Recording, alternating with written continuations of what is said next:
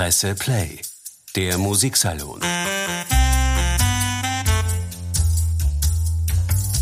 Mit Wilhelm Senkowitsch.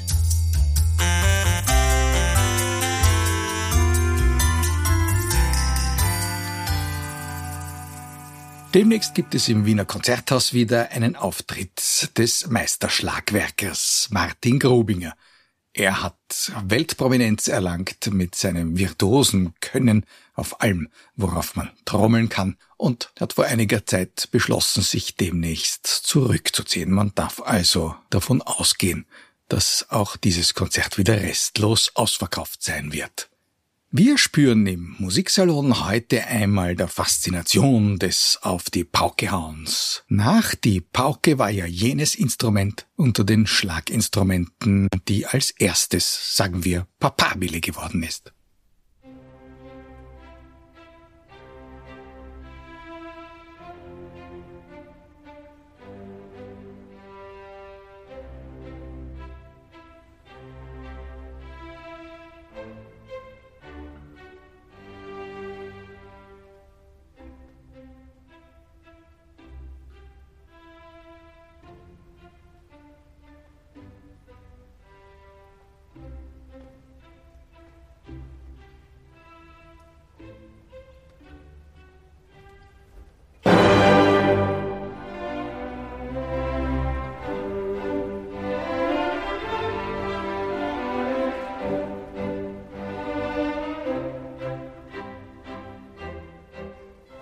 Das war nun wohl der berühmteste Paukenschlag der Welt. Jener, der sogar einer Symphonie von Joseph Haydn den Namen gegeben hat. Haydn war dafür bekannt, dass er seine Mitmenschen überrascht hat mit seiner Musik. Bei aller Formbeherrschung gab es da immer auch völlig unerwartete Überrumpelungseffekte. Der Paukenschlag war ein solcher und nicht der einzige in der Symphonik dieses Meisters. Es gibt noch eine zweite Paukensymphonie, die Symphonie mit dem Paukenwirbel und da wird es gleich spannend für die Interpreten. Was ist denn von dem folgenden Symphoniebeginn zu halten?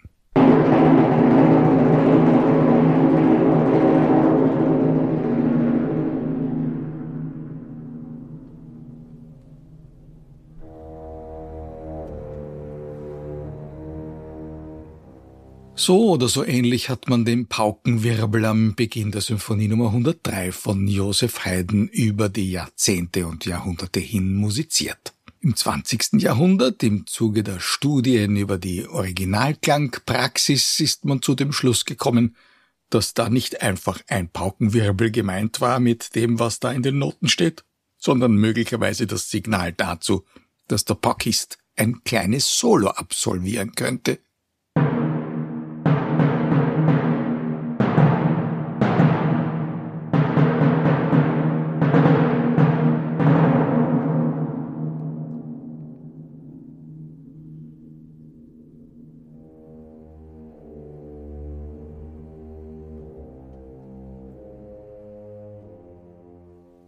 So klang der Beginn der Paukenwirbelsymphonie unter der Leitung von Nikolaus Arnoncourt, also wirklich ein Wirbel, den die Pauken da machen. Ob das so richtig ist oder nicht, darüber könnte man trefflich streiten, jedenfalls macht es Effekt. Und genau für diese Effekte bei aller Formbeherrschung war ja Joseph Haydn auch bei seinen Zeitgenossen beliebt. Das Publikum liebte es, von Haydn überrascht zu werden, und es hat wahrscheinlich auch nicht schlecht gestaunt, als die Uraufführung der Symphonie Nummer 100 ebenfalls aus den Londoner Symphonien erklungen ist. Das Werk hat später den Beinamen Militärsymphonie erhalten, denn da sind nicht nur die Pauken am Werk, sondern gleich ein ganzes Janitscharen-Schlagwerk mit Triangel und Becken und das hat die Interpreten manchmal sogar dazu verleitet, gleich einen Schlagwerkezug durchs Auditorium zu schicken während der Aufführung dieser Symphonie. Erstaunlich wirklich der erste Einsatz des Schlagwerks in dieser Symphonie Nummer 100, ausgerechnet im langsamen Satz. Da hat es zunächst den Eindruck, Haydn wolle seiner recht freundlichen, geradezu simplen Melodie einfach ein originelles, etwas exotisches Klanggewand umhängen aber plötzlich erklingt ein Trompetensignal und aus dem freundlichen Spiel wird ernst. So scheint es zumindest. für ein paar Sekunden, ehe der freundliche Tonfall wieder zum versöhnlichen Schluss führt, inklusive Schlagwerk.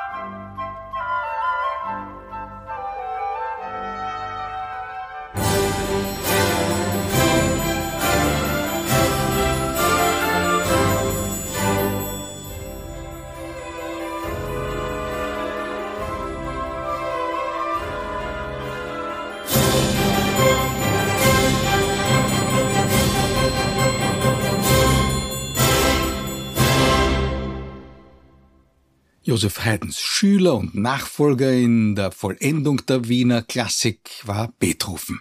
Und er hat die Pauke zum echten Soloinstrument gemacht. Er hat sie teilnehmen lassen am motivisch-thematischen Gefüge. Das sind nicht nur einfach Effekte. Das sind ganz strukturell wichtige Einwürfe, die die Pauke da bietet. Im Scherzo der neunten Symphonie.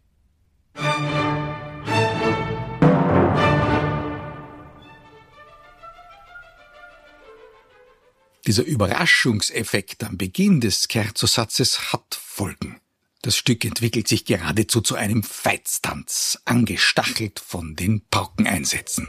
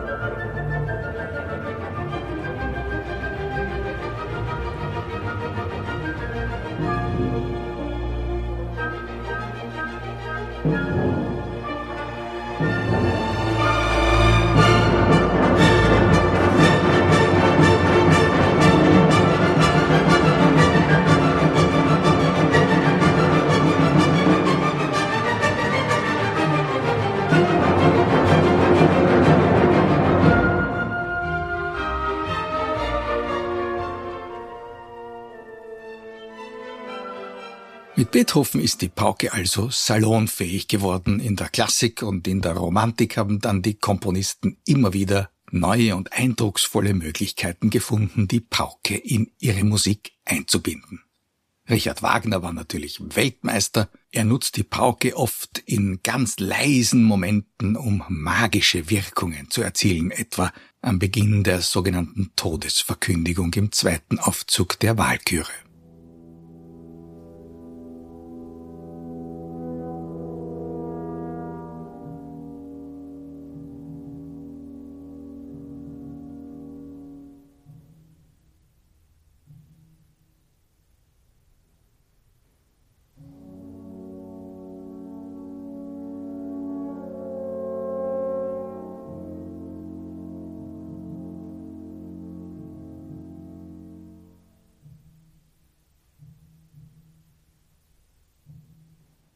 Der symphonische Wagner-Apostel Anton Bruckner, nicht gerade berühmt dafür, dass er außerirdische Effekte bevorzugt hat, verstand sich dennoch glänzend auf die Einbindung der Pauke in seine Symphonien.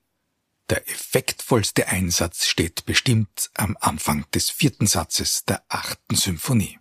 Dort ist er durchaus programmatisch zu verstehen. Bruckner selbst hat gesagt, mit dieser Musik illustriere er die Erinnerungen an das sogenannte Drei-Kaiser-Treffen zwischen dem deutschen, dem österreichischen und dem russischen Kaiser. Und da darf man sich vorstellen, dass die Reitereinheiten hier rasant vorpreschen.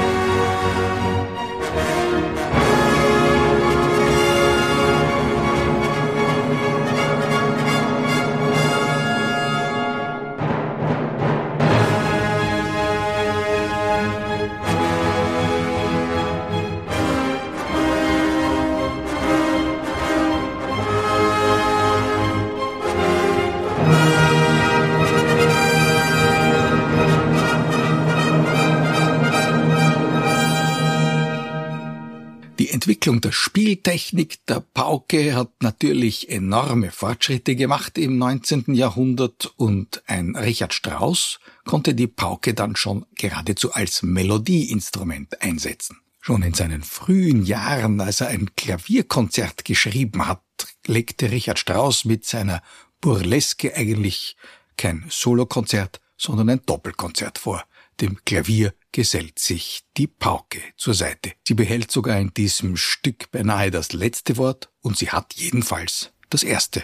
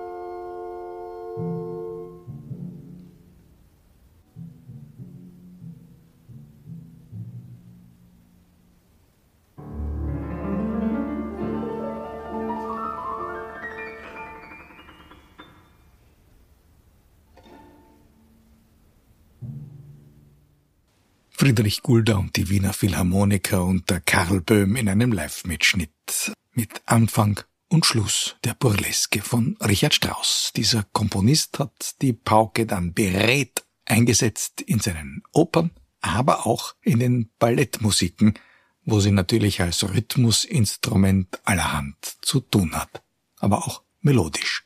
In der Josefslegende aus dem Jahr 1914 illustriert sie den Auftritt der Boxer.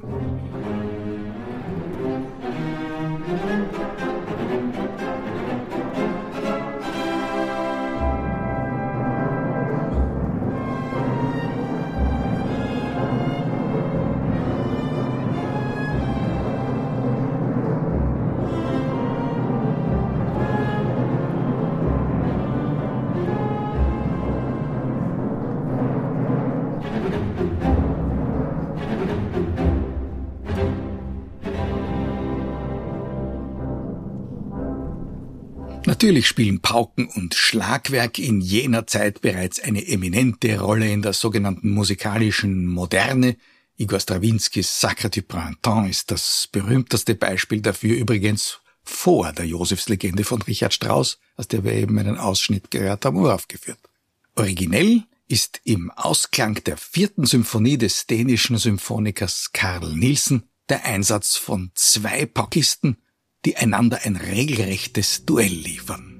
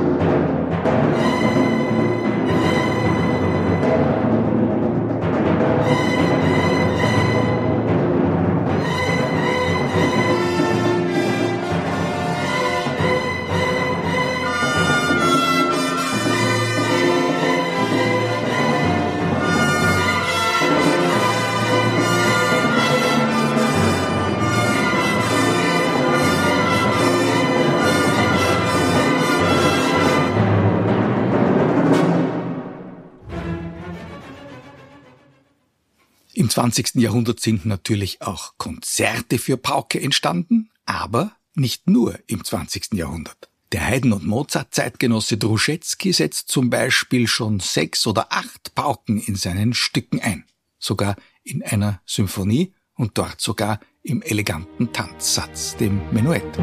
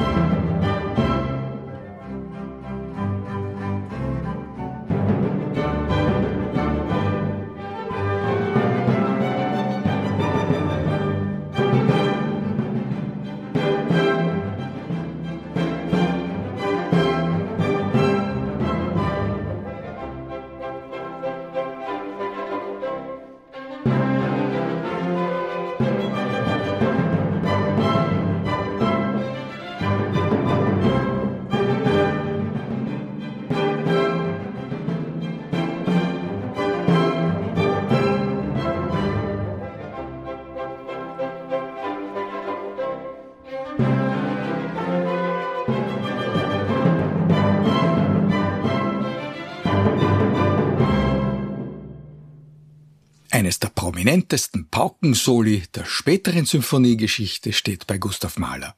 Das Finale der siebenten Symphonie beginnt gleich mit einem Solo-Einsatz dieses Instruments.